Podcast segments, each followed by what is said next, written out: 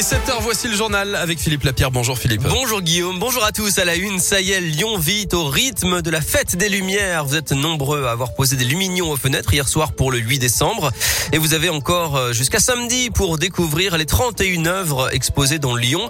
Malgré euh, la pluie et les contraintes sanitaires, le public était bien présent hier soir dans les rues. Et oui, cette édition 2021 euh, est un peu spéciale à cause du Covid. Mesdames, messieurs, nous vous rappelons que le port du masque est obligatoire et que la consommation de produits alimentaires et de boissons est interdite sur la voie publique pendant la fête des Lumières.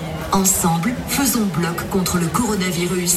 Bonne fête des Lumières. Voilà donc le message euh, qu'on peut régulièrement entendre dans la rue. C'est assez étrange, mais en tout cas la fête continue euh, ce soir, demain et samedi. Et il n'y a pas eu d'incident hier soir d'après les pompiers du Rhône. L'actu, c'est l'entrée en vigueur de nouvelles mesures à l'école primaire. Le protocole sanitaire passe partout du niveau 2 au niveau 3. Le port du masque est obligatoire pour les élèves et le personnel, y compris à l'extérieur, dans la cour de récréation par exemple. Le brassage doit être limité notamment à la cantine et les activités physiques à l'intérieur sont restreintes. Les classes en primaire désormais ne ferment plus dès le premier cas de Covid, mais après trois au cours de la même semaine.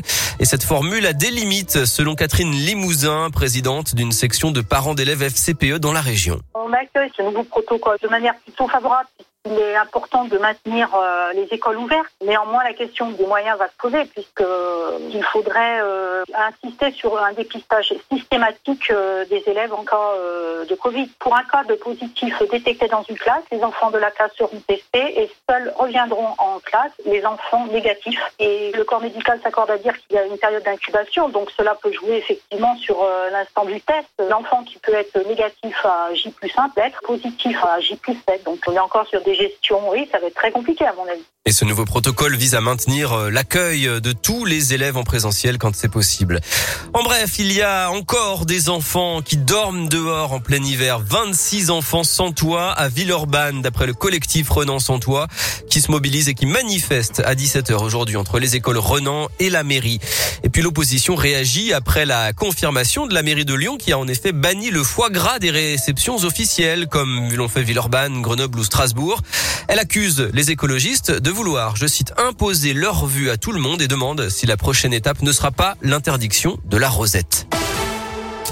Des sanctions contre l'OL, un point ferme retiré au classement de la Ligue 1 et un match à rejouer à Lyon et à huis clos. La commission de discipline de la Ligue a reconnu hier soir la responsabilité du club lyonnais dans les incidents du match OL-OM. Dimitri Payet avait reçu une bouteille d'eau. Des sanctions prises négativement par les deux, les deux camps. L'OM demandait des sanctions plus sévères et l'Olympique lyonnais envisage de faire appel. Juninho confirme son départ dès cet hiver. Le Brésilien quittera son de directeur sportif de Lyon en janvier pour, dit-il, laisser l'OL préparer la suite. Et puis l'Olympique lyonnais qui reçoit les Glasgow Rangers aujourd'hui, sixième et dernière journée des poules de la Ligue Europa. Lyon est déjà assuré de terminer premier de son groupe et de jouer les huitièmes de finale. Coup d'envoi 18h45 à Dessine.